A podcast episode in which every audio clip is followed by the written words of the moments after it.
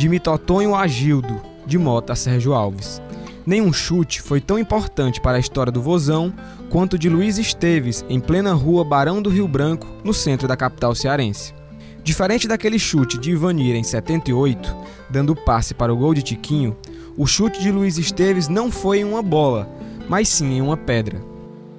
E o que uma pedra tem a ver com a história do Ceará?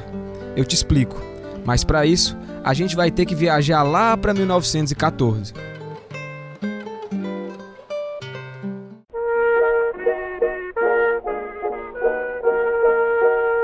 Reza a lenda que em 2 de junho de 1914, uma manhã ensolarada tipicamente nordestina, um curioso chute em uma pedra viria a dar início a uma das histórias mais gloriosas do futebol cearense.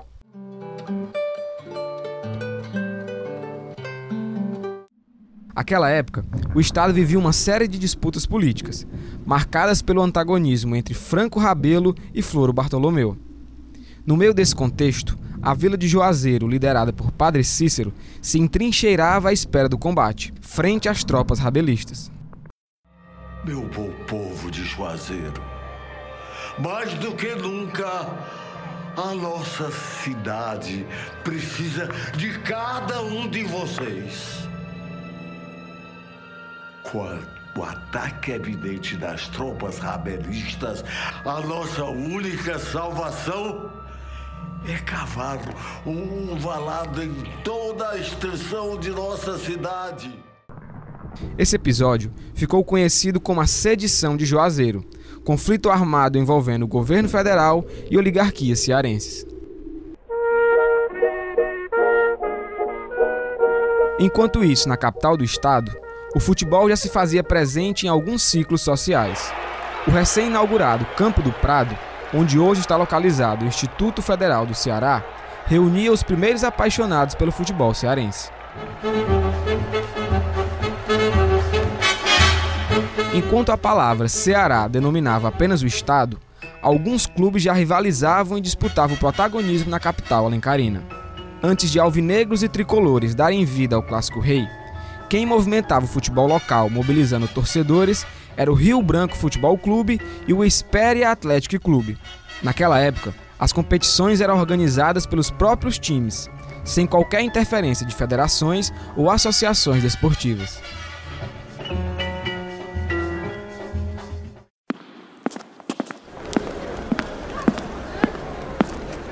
Em uma manhã de primavera, Luiz Esteves caminhava pela rua Barão do Rio Branco em direção à famosa Praça do Ferreira.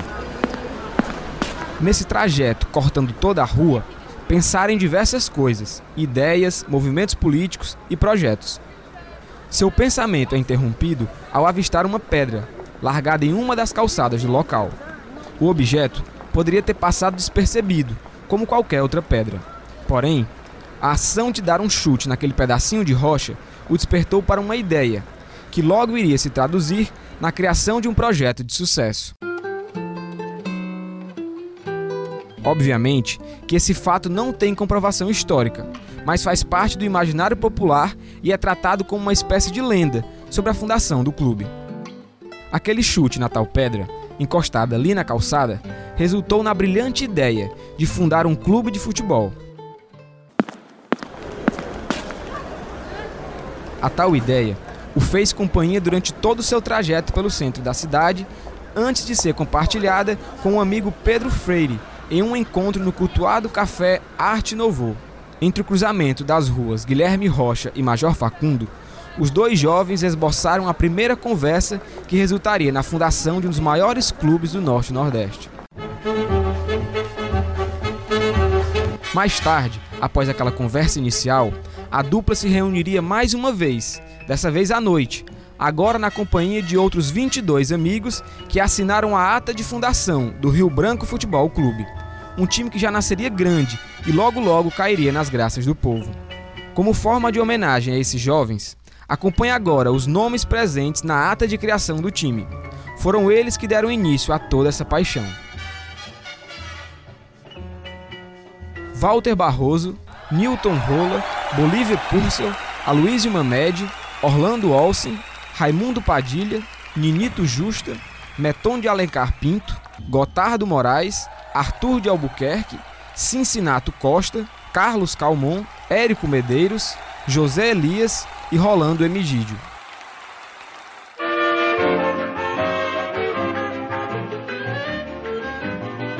Antes das cores alvinegras ganharem os estádios cearenses, o Rio Branco, que ainda iria se chamar Ceará, tinha como cor predominante o roxo. Os primeiros uniformes da equipe foram adquiridos pelos seus próprios fundadores, através de uma vaquinha que arrecadou R$ 2.200.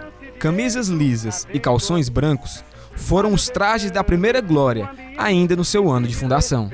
Pelos estatutos da nossa gafieira, dance a noite inteira, mas dance direito. O ano de estreia no futebol mostraria o perfil da jovem equipe. Da luta, logo viriam as conquistas. E nem mesmo o já famoso Rio Negro, consagrado na capital cearense, foi capaz de parar o ímpeto vitorioso do Antônio, o Rio Branco. Em 22 de outubro de 1914, o Campo do Prado recebia as duas equipes.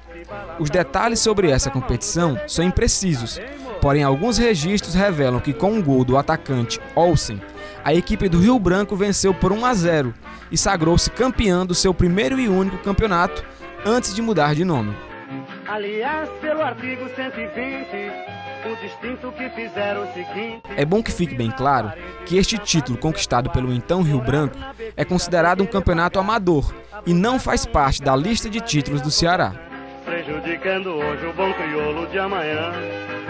Será censurado se balançar o corpo. O ano de 1915 reservou uma mudança de status fundamental para o clube. Justamente 12 meses após a fundação, uma nova assembleia reuniu seus fundadores. A pauta dessa vez era a escolha de uma diretoria e um novo nome para a equipe. A partir de então, o Rio Branco entraria para a história como uma pedra fundamental na construção de uma trajetória gloriosa. Em consenso, o grupo decidiu pelo novo nome, Ceará Sporting Clube.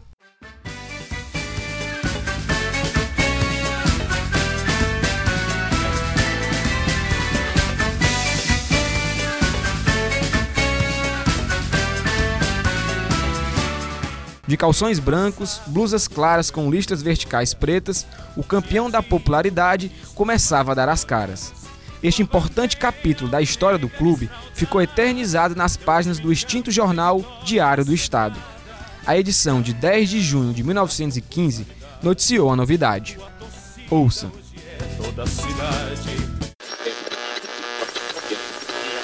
Ontem, às 19 horas, efetuou-se a posse da nova diretoria do Ceará Sporting Clube, o antigo Rio Branco, a qual havia sido eleito para reger os destinos dessa futurosa sociedade. Depois da cerimônia de posse, foram distribuídas várias bandejas de bebidas entre as pessoas presentes. A nova diretoria do Ceará ficou assim organizada: presidente Nelson Gurgel do Amaral, vice Meton Pinto, tesoureiro Arthur Brown, secretário RH Justo, diretores Gotardo Moraes, Célio Moraes e RS Garcia. A nova diretoria continuou e efetuou no espinhoso cargo treinador conhecido e competente do futebol, José Braga de Abreu. Campeão da popularidade. Seguindo a trajetória vitoriosa do antigo Rio Branco, os primeiros anos do Ceará fizeram jus a uma passagem do seu hino, que o classifica como o time das grandes campanhas. Eis o time das grandes campanhas, sempre aqui ou lá fora tu ganhas. É justamente esse início no futebol, levando o nome do estado, que alimenta uma das maiores polêmicas do futebol cearense. Pelo menos para quem não é alvinegro, porque para quem é torcedor do Vozão, uma coisa é certa o clube é o único do estado a conquistar o título de pentacampeão cearense. E antes que você me cobre para que eu explique essa história, eu te adianto que esse é um tema bastante complicado e passível de diversas interpretações. A documentação sobre esse período é bastante escassa. Para você ter uma ideia, nem mesmo esse prezado jornal com 92 anos de história havia sido fundado na época. Mesmo com todas essas adversidades, a respeito dos dados, há quem preze por algumas informações sobre o período e eu fui em busca dessas informações.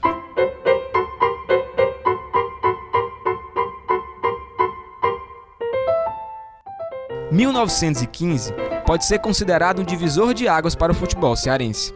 As competições de nível amador, organizadas pelos próprios clubes, dão lugar a campeonatos tutelados por associações esportivas e começam a contar com a participação de outras equipes do estado.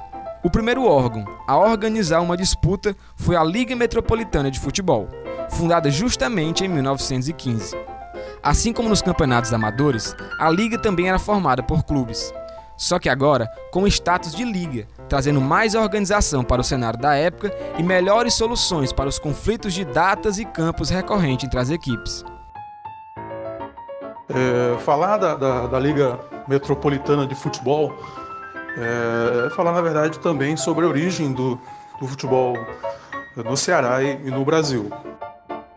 Esse que você acabou de ouvir é o historiador Ayrton de Farias.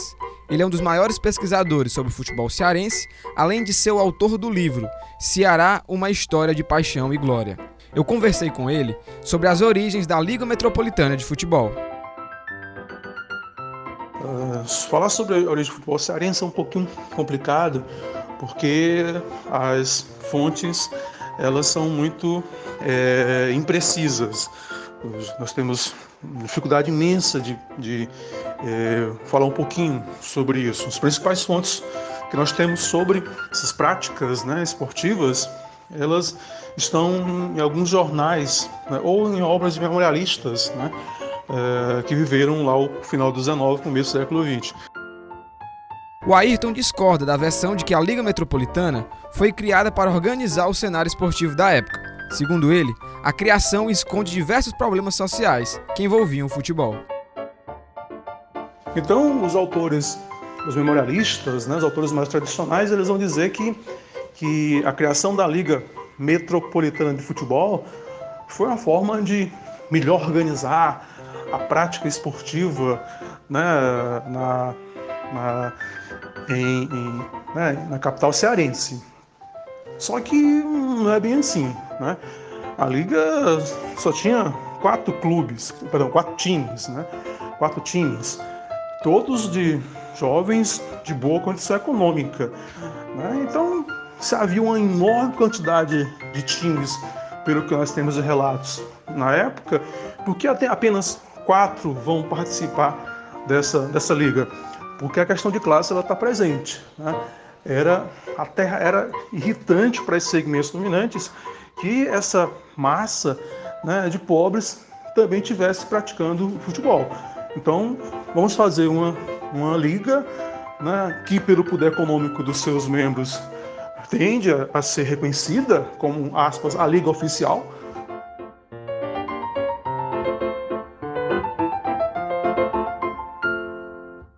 Um dos fatos mais interessantes sobre esse período, e que eu imagino que boa parte dos torcedores do Ceará não devem conhecer, diz respeito ao presidente da histórica Liga Metropolitana de Futebol.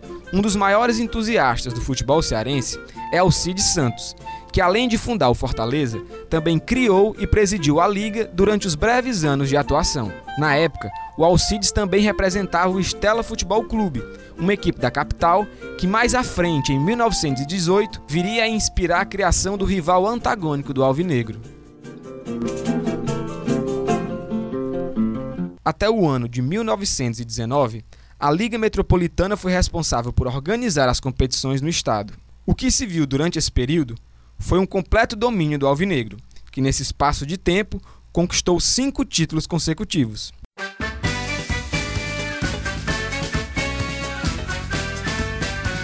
Em 7 de dezembro de 1915, o Ceará tornava-se campeão pela primeira vez, ao derrotar a equipe do Estela por 2 a 1 em pleno campo do Prado.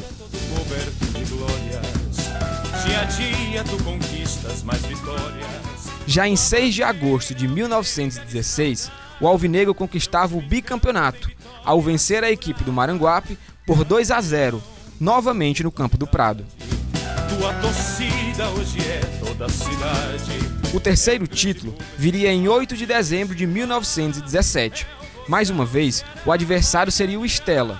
A vitória de 1 a 0 marcaria a conquista do tricampeonato.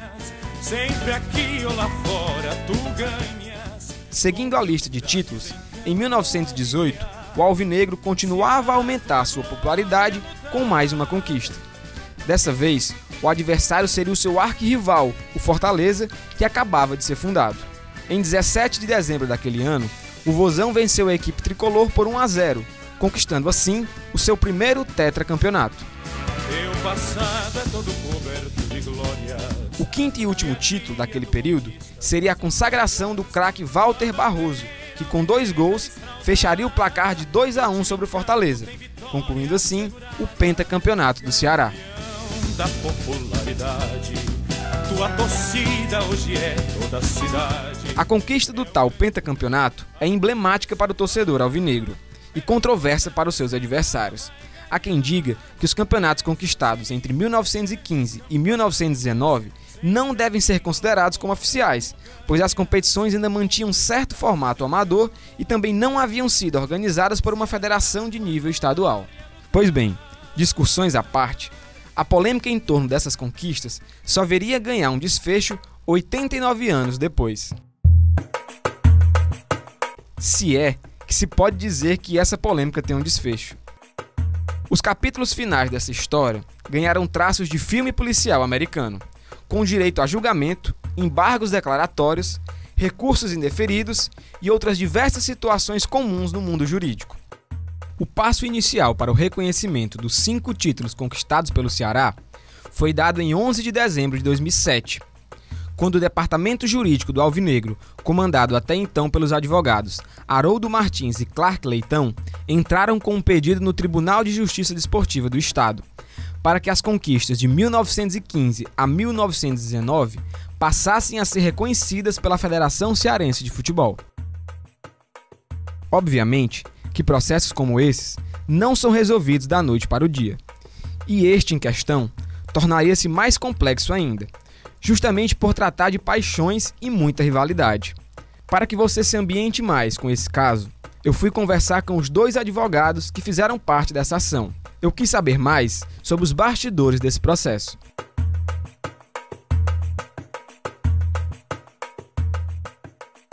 Como surgiu a ideia de entrar com esse pedido no TJD? Bem, é o seguinte, a ação, a ação do Penta, como é chamada, não foi para reconhecer títulos ganhos pelo Ceará. Esse que você está ouvindo é o Clark Leitão, um dos advogados do Ceará na época do processo. Na realidade, já se sabia que o Ceará tinha sido campeão de 1914 a 1919, quando a gestora do futebol cearense era a Liga Metropolitana Cearense de Futebol. Em 1995, o então presidente Emanuel Gugel mandou que fossem feitas pesquisas contra esses campeonatos. E na biblioteca pública foram encontrados arquivos de jornais com os resultados dos campeonatos de 1915 a 1919. O de, quanto ao de 1914, esse foi encontrado alguma coisa, mas era muito vago. Em 2007, o então presidente do, do Ceará, Evandro Leitão, autorizou o jurídico do Ceará a ingressar com ação declaratória para que fosse reconhecida a Liga como antecessora da Federação Cearense de Futebol. Este foi o objetivo da ação porque a federação só não reconhecia os títulos porque dizia que não era sucessora da liga. Era sucessora do, da associação e não da liga. Resume pra gente como foi o andamento desse processo e quais foram as principais dificuldades. Lembro que o trabalho é, é, para ter esse resultado, nós fizemos várias reuniões entre eu, o, o, o Haroldo, o Haroldo, que era o diretor jurídico, o, o Irazê Gadelha, que também nós trabalhamos juntos nesse processo, eram os três. Nós três que trabalhamos muito nesse processo. Fizemos muitas reuniões onde cada um é, ficava com a parte para resolver um problema, nós distribuímos realmente o trabalho. Foi um trabalho muito bom de se fazer porque nós vimos resultados. No, o Jurito Ceará ajuizou duas ações, uma em 2007 e uma em 2008. Por que isso? Quando nós ajuizamos a, a ação de 2007, é, o processo ficou rolando, um, um, decisões, decisões interlocutórias e, e, e não, o processo não estava caminhando do jeito que a gente queria. No dia do julgamento, faltava um mês para mudar a composição do tribunal. Então nós, nós do jurídico, no caso, no, no dia que estava lá, era eu e o Haroldo Martins, que era o, o diretor jurídico, nós resolvemos pedir o, a desistência da ação e o arquivamento mesmo. E com a concordância da, do advogado da federação, o processo foi arquivado. Quando foi feita nova composição do tribunal, nós, em 2008, em setembro de 2008, nós ajuizamos novamente a ação, que depois de várias brigas, várias confusões, sessões, foi julgado procedente em favor do Ceará, reconhecendo-se que a Liga era, no, no, ela, na realidade, antecessora da Federação Cearense de Futebol. Em 10 de dezembro de 2008, exatamente um ano e um dia após a abertura do pedido realizado pelo Ceará, o tribunal realizou o tão esperado julgamento.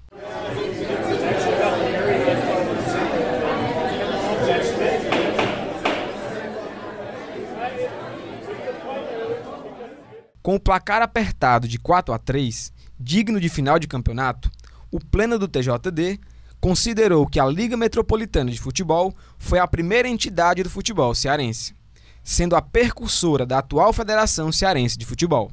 Com esse reconhecimento, a Federação Cearense de Futebol obrigou-se, em 17 de dezembro de 2008, através do ato o número 11 de 2008, a reconhecer o Ceará como campeão dos anos de 1915 a 1919. Sendo assim, sete dias após a decisão, a Federação Cearense, presidida por Mauro Degésio, homologou as conquistas do Ceará, o que o tornou, por direito, pentacampeão cearense.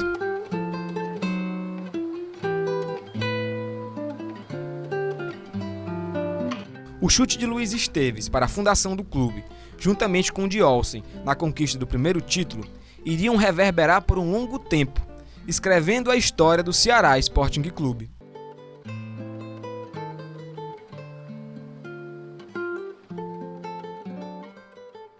E antes de colocar um ponto final dessa história, um detalhe para lá de inusitado sobre o processo que reconheceu o pentacampeonato deve animar o torcedor alvinegro.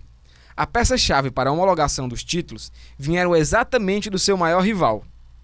Ao decorrer do julgamento, que duraria mais de cinco horas, a equipe jurídica do Alvinegro tirou uma carta da manga. O livro Fortaleza, conheça toda a história do tricolor de aço, lançado em 2003 como parte das homenagens aos 85 anos do clube. A publicação, escrita pelo jornalista Renato Abreu e com direito a prefácio do ex-presidente Jorge Mota, conta que Alcides Santos fundou a tal Liga Metropolitana, que logo mais iria se transformar em Associação Desportiva Cearense e posteriormente em Federação Cearense de Futebol. Quanto ao livro do Fortaleza Esporte Clube, de 2003, é, tem um fato até interessante. Esse livro realmente reconhecia que o Alcides Pinto, quem tinha, era, foi o fundador da, da Liga, também foi o fundador da associação.